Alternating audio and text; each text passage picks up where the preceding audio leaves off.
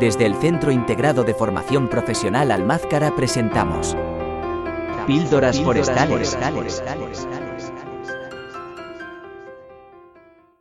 Capítulo 1. Árboles gigantes. Bienvenidos.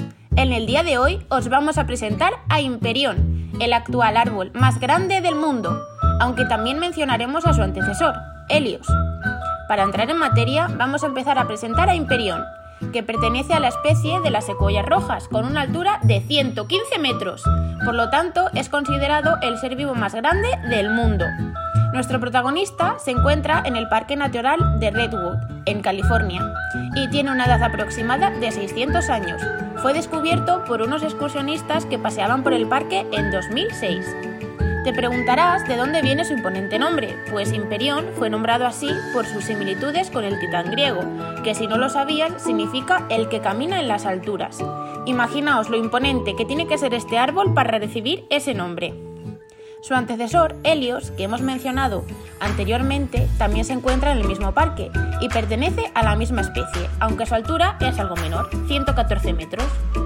Las ubicaciones de estos gigantes se encuentran en paradero desconocido, pues solo unos pocos afortunados, entre los que se encuentran biólogos y algunos excursionistas, conocen dónde se ubican en concreto.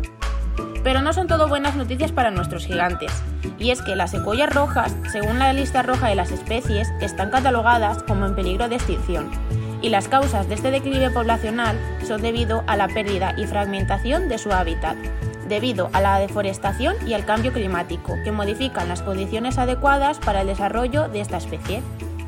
A su vez, la madera de la secuoya está muy cotizada en el mercado, debido a las cualidades que presenta que la hacen ideal para la construcción de muebles.